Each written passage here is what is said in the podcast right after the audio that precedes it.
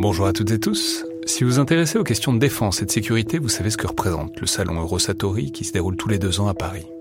C'est cette année la 28e édition qui se tient du 17 au 21 juin prochain à Paris-Nord-Villepinte et Eurosatori, qui sponsorise cet épisode, sera comme à chaque fois le grand rendez-vous mondial de la défense et de la sécurité. Je veux juste dire, c'est un événement que je trouve très étonnant, assez fascinant. J'y suis allé pour la première fois il y a deux ans pour l'édition 2022. Et euh, vraiment, si vous vous demandez ce qui se fait dans le monde militaire et en matière de sécurité, c'est là qu'on peut voir les dernières tendances, depuis les plus grandes geekeries et les innovations du moment, jusqu'aux grands équipements du futur pour les armées et les forces de sécurité en France et dans le monde. Bref, si vous intéressez de près à ce monde-là, c'est le moment de vous inscrire pour ce qui sera la plus grande édition de l'histoire du salon, avec plus de 1900 exposants et 60 000 visiteurs, vous pouvez le faire en allant sur eurosatori.com.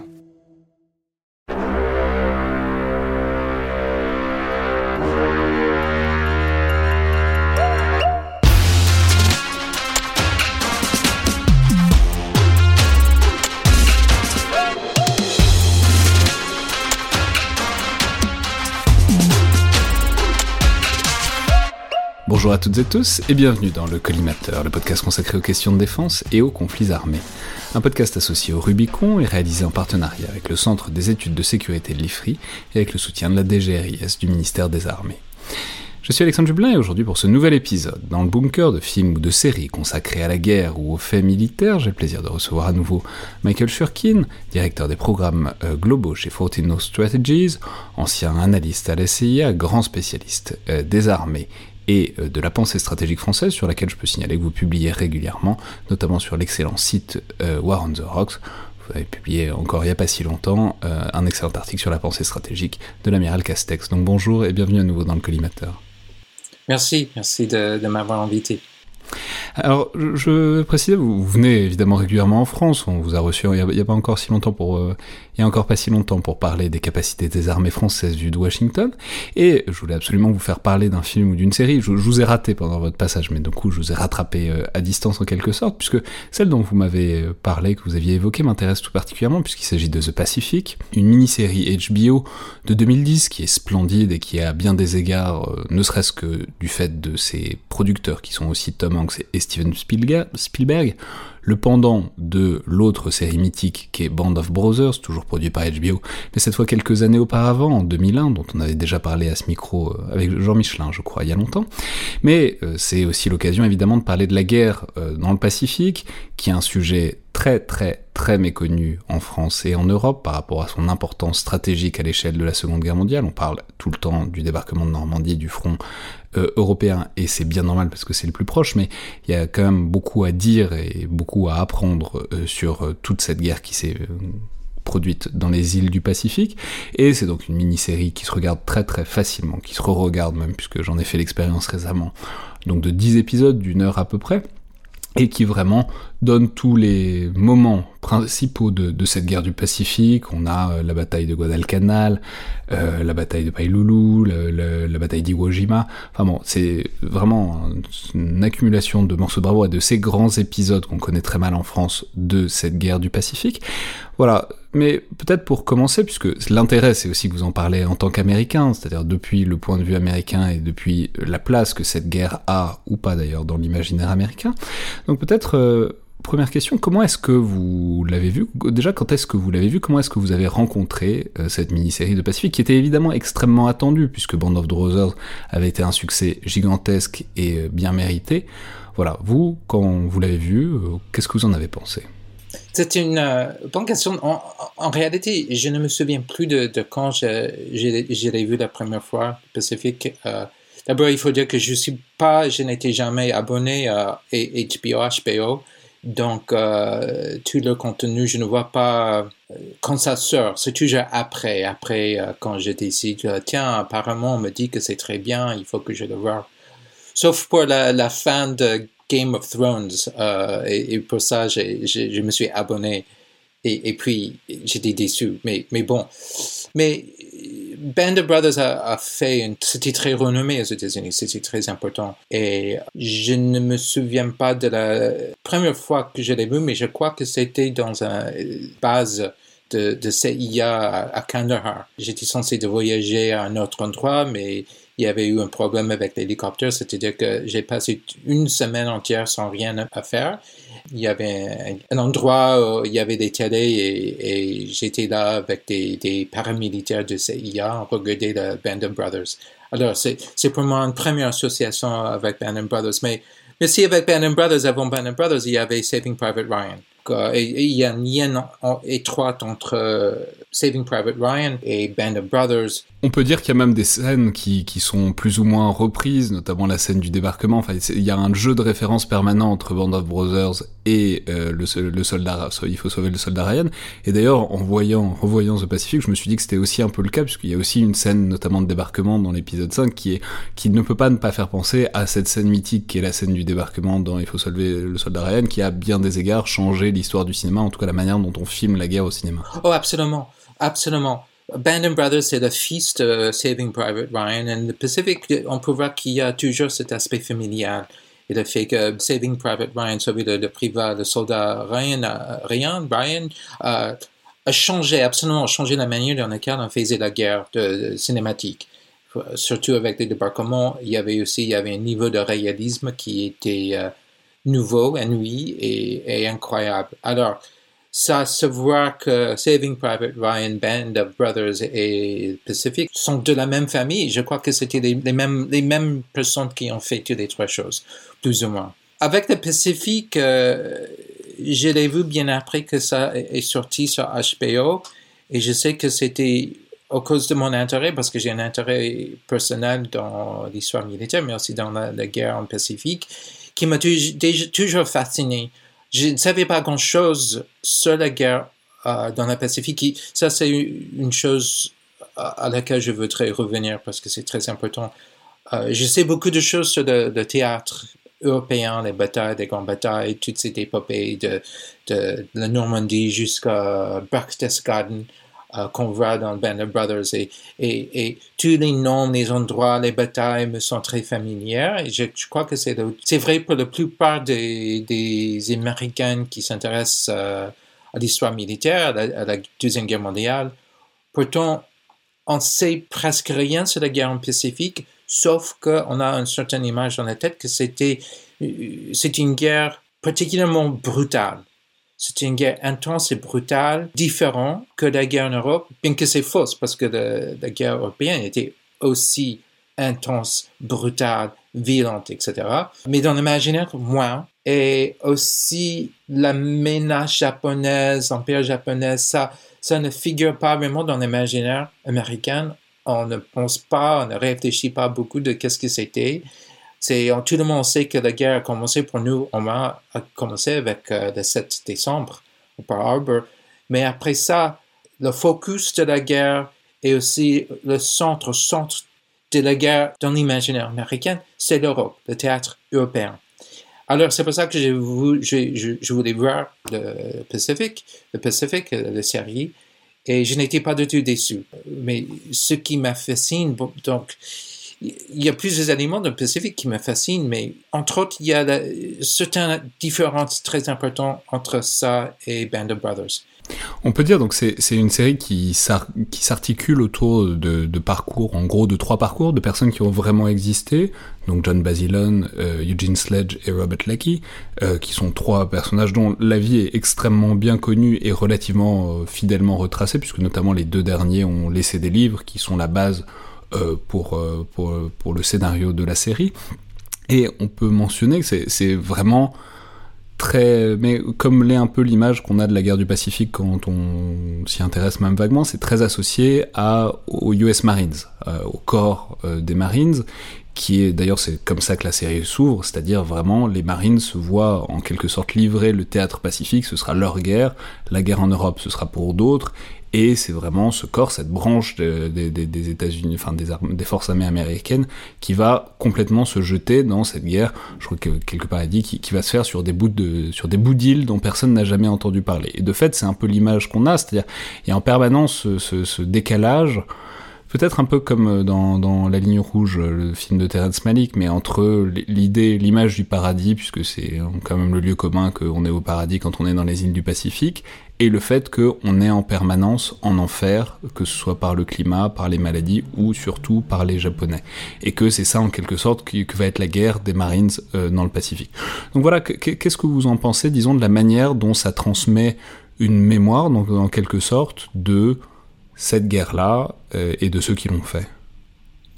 Il faut dire d'abord que ce constat est, déjà assez révélateur, le fait qu'on associe la guerre dans la terre pacifique avec le corps de marine, parce que l'armée de terre américaine a aussi fait partie de cette guerre à une grande échelle. Je ne connais pas les, pourcentages, mais le, le de cette guerre était bien partagé entre les deux.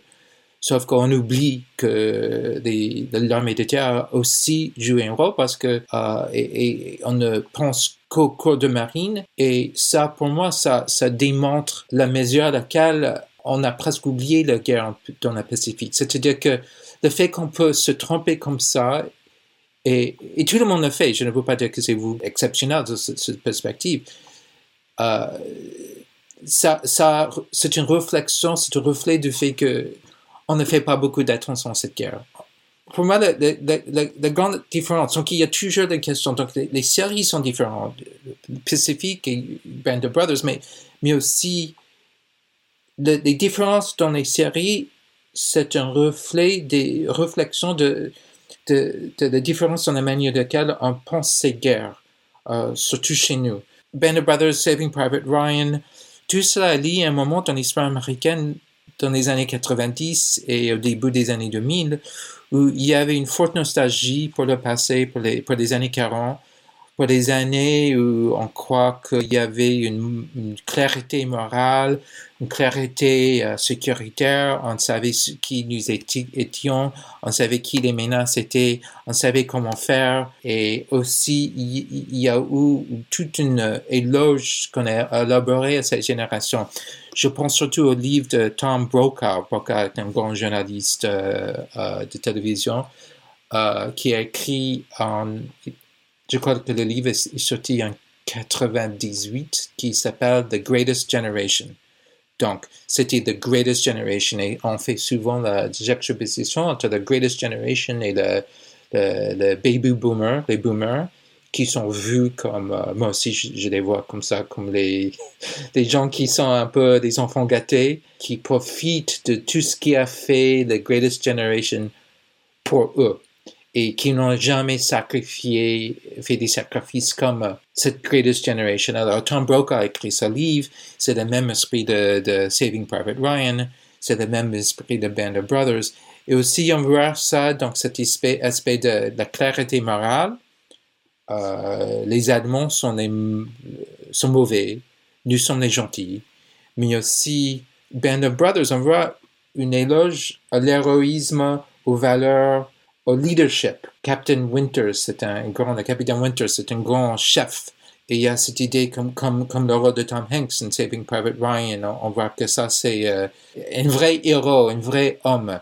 Alors, il y a un aspect de, on, voit dedans, on recherche pour cette image d'un de, de, chef de guerre, un grand homme qui, qui, qui est non seulement pas un, un bon guerrier, mais aussi un gentil. Et toute cette histoire toute cette perspective aussi, c'est lié dans la façon dans laquelle les Américains aiment se définir et ça, c'est une réflexion, une expression de la rôle de la Deuxième Guerre mondiale dans cette narrative que les Américains se disent, que, les, Américains racontent sur eux-mêmes, en, disant que nous étions, nous sommes toujours, on aime dire, on aime croire, les bons qui font des croisades contre le mal et qui ont, qui ont pu, sauver l'Europe pour une deuxième fois, parce que nous disons que nous avons sauvé la France et l'Angleterre dans la Première Guerre mondiale aussi. Donc nous sommes les champions et donc euh, nous sommes comme les hommes qu'on voit dans Capitaine Winters. Donc Capitaine Winters c'est l'incarnation d'une image des Américaines qu'on a c'est notre propre identité des bons guerriers, des forts, des valeureux, mais des gentils. Mais ce qui est très intéressant, c'est qu'il y a une sorte d'alter ego qui apparaît euh, à un moment dans The Pacific du capitaine Winters, mais c'est un capitaine aussi, dont le nom m'échappe à, l'instant. Mais ce qui est fascinant, c'est que au bout de deux épisodes, il meurt. C'est-à-dire, c'est comme euh, une allégorie du fait que, alors que Capitaine Winters, il reste jusqu'à la fin, etc. Mais là, c'est comme une allégorie que, ben, dans cette guerre du Pacifique, ou en tout cas dans cette série, le héros, le Captain America, le personnage positif, il survit jamais longtemps parce que c'est une guerre qui, donc peut-être en cela, indiquez-vous, euh, représentative de l'image qu'ont les Américains euh, à la fin des années 2000, qui est plus compliquée avec euh, l'embourbement en Afghanistan et en Irak. L'héroïsme est moins évident et moins complet, et s'il existe, il est fauché assez rapidement. C'est absolument vrai. C'est vrai, bon, d'abord, comme vous avez dit, que la série est, sortie plus tard, donc l'image ou l'appréciation de l'Amérique de sa propre dans le monde est, devenue plus compliquée. Mais, et c'est vrai aussi qu'il y a ce capitaine dont le nom m'échappe aussi, qui, qui est vraiment, il est un capitaine Winters, absolument. Mais il est mort, il est tué. Et, et tous les personnages du, du série sont dévastés par sa mort. Et, et, et, ça fait partie aussi de, des événements qui sont dévastateurs, qui, qui sont très très durs. Et, euh, et, ça mène aussi à un moment qui est, à mon avis, absolument magnifique dans la série où il y avait le, Old Breed, le, le, gunny, Gunnery Sergeant, euh, oh les noms m'échappent. Euh, il y a ce vieux soldat. Euh, qui s'appelle Gunny. Gunny, oui. Donc il y a ce Gunny qui, qui est ce vieux guerrier qui est dur et dur et qui peut tout survivre. C'est vraiment le, la caricature du sous-officier des Marines qui est dur, euh, dire au mal, qui crie sur tout le monde et qui on a l'impression qu'il peut faire absolument n'importe quoi et qu'on peut l'envoyer dans n'importe quelle mission qu'il y arrivera. en tout cas, il tiendra. Voilà. Sauf qu'à ce moment, quand le capitaine est mort, lui aussi, il ne peut plus. Il ne peut plus. Lui aussi a vu trop de brutalité est trop brutalisé et qui, qui ne peut plus. Il est cassé. Et c'est un moment vraiment incroyable.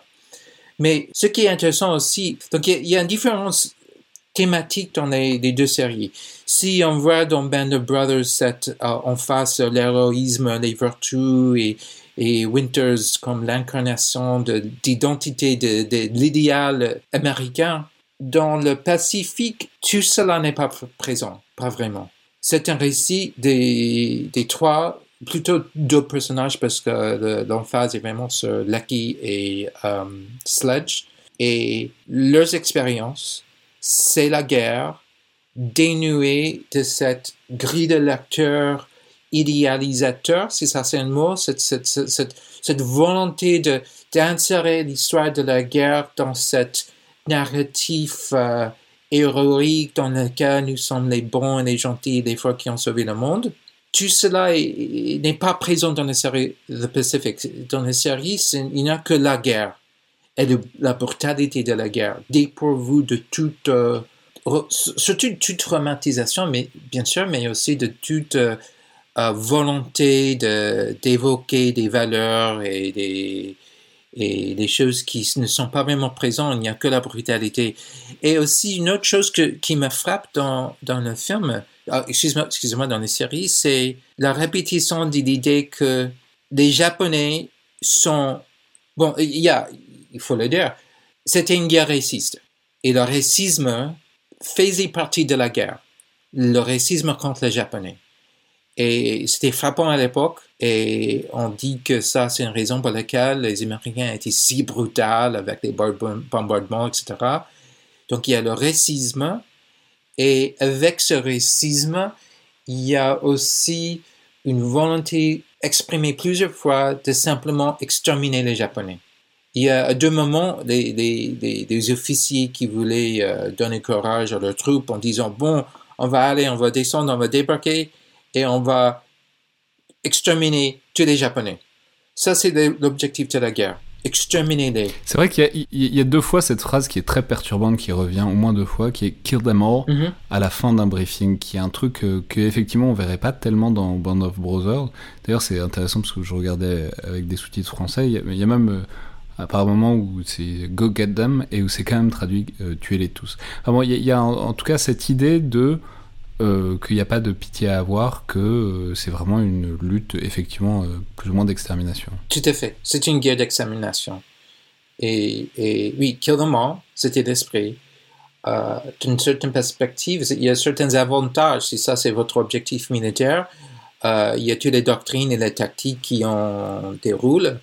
Et ça simplifie les choses parce que ça veut dire aussi qu'il n'y a pas de limite. Pas de limite de point de vue de, l'application de la force, la violence, on, ne réfléchit pas sur la question de proportionnalité, c'est simplement il faut tuer tous.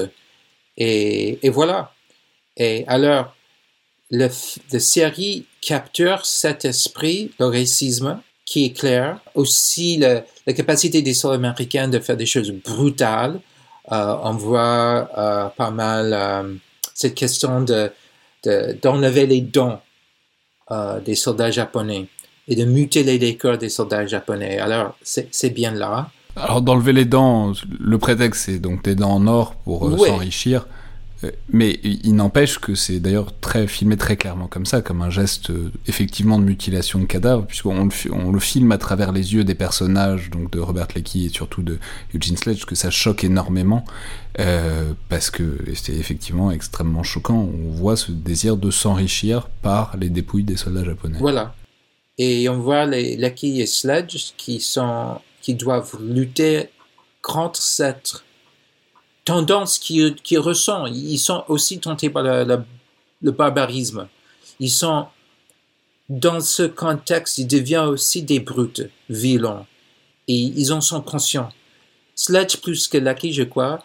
Et avec Sledge, on voit vraiment qu'il a, il y a une lutte interne entre cette euh, tentation de brutalité et la tentation. Donc, il y, a, il y a ces mauvais anges et ces bons anges mais les, les bons anges deviennent de plus en plus muettes à travers les combats.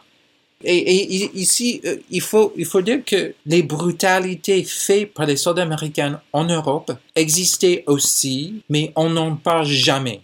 On, ne voit jamais, sauf il y a une scène dans le film, euh, une scène dans le film euh, Fury euh, que j'adore, avec la, femme allemande et c'était vraiment euh, inconfortable. Mais même là, on n'était pas allé jusqu'au bout. C'est-à-dire que le soldat n'a pas violé la femme et, d'une façon violente. Et on ne démontre montre pas les viols que les soldats américains ont fait ou, ou tous les, les moments les, les Américains ont brutalisé les gens. Euh, on n'en parle jamais. Ça, on peut dire, c'est une scène effectivement magnifique de Fury où il y a Brad Pitt, donc le personnage de Brad Pitt avec le personnage du jeune qui sont effectivement dans une salle à manger à moitié voilà. détruite avec une, avec une fille et une femme, enfin avec deux, deux femmes de générations légèrement différentes et effectivement il va dans la chambre et etc. On a peur du viol et au final ce qui se passe c'est plutôt quelque chose de très romantique, euh, enfin de très presque, euphémisé, ouais. euh, presque.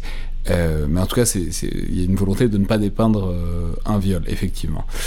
Euh, on peut mentionner que même cette distance par rapport au, au romantisme, enfin, la version romantique de tout ça, ça, ça va même par. Il euh, y a un personnage qui est extrêmement intéressant dans tout ça, qui, qui est John Basilone, qui est donc un héros absolu mm. de, de, la guerre du Pacifique, qui est un des personnages principaux. Et ce qui est intéressant, c'est qu'il y a même un point de vue relativement cynique et là sur ce côté. Euh, disons romantique, c'est-à-dire qu'on montre ce personnage qui est un héros et qui ensuite doit revenir aux États-Unis pour vendre des euh, emprunts de guerre, etc. Et euh, qui du coup, enfin, du coup, on montre presque toute la machine médiatique de héroïsation de ces personnages, mais qui finit par euh, devenir une sorte d'immense machine commerciale pour contracter des emprunts de guerre très très loin au fond de euh, ce qu'il a fait, de son rôle de soldat, etc. On montre, euh, enfin, la série montre vraiment l'envers du décor et que voilà, qu'est-ce qu'il y a derrière ces mythes, ces héros américains? Et ben, il y a une grande machine médiatique qui a des fins euh, financières, pour des très bonnes raisons, mais quand même, et que voilà, il y, a, un envers de la médaille derrière ces héros si propres et si parfaits. Oui, tout à fait. Euh, en général, je n'aime pas l'histoire de Basilon dans la série euh, parce que je trouve que ça marche mieux quand c'est focalisé sur Sledge et Lucky. Euh, mais quand même, c'est une belle histoire aussi. Basilon est un, héros incontestable. Mais, mais je dirais que on ne fait pas la même pour les héros de la guerre en Europe. Et ça, c'est frappant. Et il y a aussi ce film récent de Clint Eastwood euh, sur Iwo Jima, qui est à peu près la même chose. C'est-à-dire, c'était les, soldats qui ont fait partie, qui ont levé le drapeau sur la, la, montagne en Iwo Jima. Ils étaient pris pour faire un tour médiatique, euh, pour, pour vendre des, des, empreintes. Mais ce désir cynique qu'on voit, cet intérêt de montrer la guerre, l'aspect cynique de la guerre, n'est pas fait par la guerre européenne. C'est curieux. Ce n'est que pour la guerre japonaise. Et, ça démontre encore une fois le fait que pour les Américains, la guerre en Europe renforce une image que nous avons de, nous-mêmes, tandis que la guerre au Japon ne convient pas très bien, ne, ne sert pas dans la même façon. Trop brutal ou trop inconnu, c'est différent. Et en ce qui concerne, peut-être on peut terminer là-dessus, le, même la manière dont les batailles sont filmées, alors on reconnaît, je trouve beaucoup euh, la patte de Steven Spielberg, qui a évidemment pas réalisé, mais qui est un producteur. Voilà, ce sont des batailles que on connaît très mal euh, en France. Euh, qu'est-ce que vous en avez pensé, en tout cas de la manière dont c'est représenté? Alors j'ai dit, il y a quelques, voilà, c'est vraiment les morceaux de Bravo, Guadalcanal, Iwo Jima, etc., etc. Voilà, qu'est-ce que vous pensez de la manière dont c'est euh, représenté par The Pacific? Je trouve que la manière dans laquelle ils ont fait, ils ont filmé les combats était vraiment extraordinaire. on, a pu, même mieux que Band of Brothers et Saving Private Ryan, sauf le débarquement, etc. Mais, mais les années Pacifiques démontrent, démontrent la brutalité de la guerre, mais même uniquement les combats, mais aussi les conditions dans lesquelles ils vivaient dans la boue avec les cadavres, le fait qu'ils étaient obligés de, vraiment de vivre avec les cadavres dans leur propre trou. Ils, faisaient des trous. Il y avait eu des moments où avec leur euh, avec les pelles donc ils, font des trous avec les pelles mais mais au-dessus de, de la terre il y a des cœurs et donc il faut faire des trous dans les cœurs et, et dans les cadavres et il y a une brutalité sans cesse avec la pluie, les conditions, et aussi un moment, euh, je crois que c'était avec Lucky quand il est euh, dans le, cap de Gloucester, Gloucester. Mais ça aussi, juste, il faut dire que une raison pour laquelle cette guerre est inconnue et, n'attire pas la même attention que la guerre en Europe, c'est le fait que les endroits dans lesquels on faisait des combats nous sommes inconnus. Je n'ai aucune idée où se trouve le Cape Gloucester aucune idée. Je n'ai aucune idée où se trouve Pedalou ou tous les autres. Le reste, Guadalcanal, c'est où? Je ne sais pas. Alors, c'est différent quand on parle de, des Ardennes, euh, Normandie, euh, tous les, lieux de combat en Europe me sont très connus et aussi sont relativement bien connus aux Américains. Mais il n'y a personne, je ne connais personne qui peut trouver Cape Gloucester ou Guadalcanal sur une carte c'est comme ça. Iwo Jima, Okinawa, c'est où? Euh, Je ne sais pas. Je n'ai aucune idée. Mais enfin, euh, il y a un moment à Cape Gloucester, il pleuvait, il pleuvait, il pleuvait, il pleuvait, et tout le monde devient fou. Parce qu'il y a la pluie, mais aussi il y a la menace constante des Japonais qui faisaient toujours des raids contre les positions américaines, qui infiltrent souvent la nuit dans le noir. Et donc, on ne, ne, ne dort pas, on est toujours peur, il pleut sans cesse, et il commence à devenir fou. Et, et, et on voit, il y a cet euh, Québécois qui est là, qui se tire, euh, qui, qui, se suicide. Et là, qui lui-même, il devient, il, il, il, a, euh, urine, ça dépasse mon vocabulaire, urine dans son lit, c'est-à-dire il, il, ne peut plus se contrôler et il est obligé d'être envoyé en hôpital pour, prendre un peu son équilibre mental. Et on, voit la même avec, avec Sledge dans ces conditions. Donc il y a la peur, il y a la, pluie, il y a la boue, il y a les cadavres, il y a la violence extrême sans cesse. Et c'est fait d'une façon, c'est différent que Band of Brothers et aussi de Saving Private Ryan. Saving Private Ryan, c'est la brutalité de la guerre, le débarquement, Banner Brothers aussi, euh, sauf que oui, il fait très très froid dans certains instants, surtout dans la, guerre dans les Ardennes. Euh, mais cette brutalisation due aux conditions de vie ne, figure pas dans les récits de la guerre en Europe, bien que j'imagine c'était aussi vrai pour eux en Europe que pour les, troupes de marine et les marines euh, dans le Pacifique. Et c'est hyper bien fait. Et aussi, je crois que l'épisode, mon préféré, le meilleur, c'est la fin. Et c'est vraiment extraordinaire. Et c'est une chose qu'on n'a pas dans Band Brothers aussi. C'est-à-dire que comment est-ce qu'ils peuvent vivre une vie normale après avoir vécu ça? Et c'est une question qui me frappe toujours, qui je me pose toujours. J'ai un ami qui a fait des combats en Afghanistan.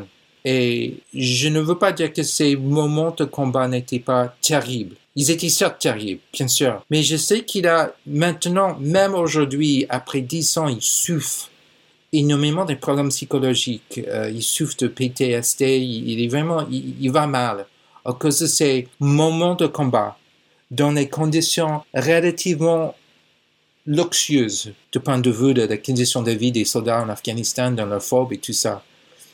Et, je me demande toujours, donc, vu l'expérience et l'état mental, psychologique de, mon ami, de mon copain, on regarde ce qui ont vécu ces soldats à Iwo Jima, Peleliu, etc.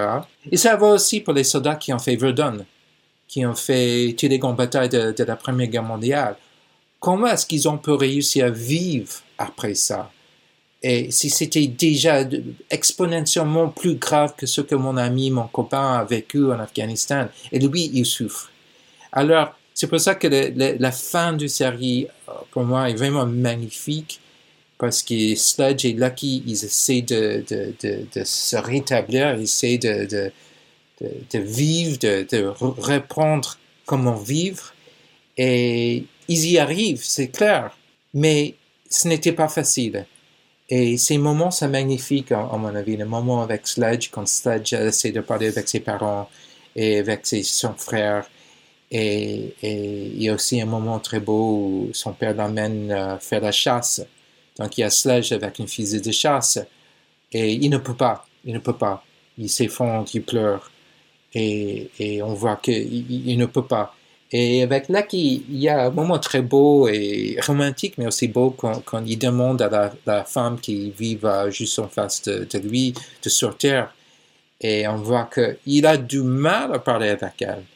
C'est comme parce qu'il y a une espèce euh, extraordinaire, une belle femme dans un contexte qui est extraordinaire. La vie, parce qu'elle vit, d'une façon normale, c'est la normalité. Elle habite dans un monde normal, mais lui, il vient de passer trois, trois années d'enfer dans laquelle il a tué des gens, il a vu tuer des gens, et il, ne sait pas comment parler à cette femme. Et heureusement pour lui, dans la série, la femme a suffisamment d'intelligence émotionnelle pour reconnaître qu'il souffre et qu'il a du mal et de voir dans lui euh, quand même qui, a, qui est un bonhomme qui, qui a du mérite. Mais, mais ces scènes sont, sont vraiment impressionnantes et, et, très très beaux. Merci beaucoup Michael Sharkin. Pas de quoi? Donc on peut rappeler, évidemment, recommander chaudement euh, de voir The Pacific, ça prend pas si longtemps pour une série, enfin c'est vraiment juste une saison de 10 épisodes disponible sur HBO, mais euh, c'est notamment par Amazon Prime que ça se voit facilement en France. Merci beaucoup.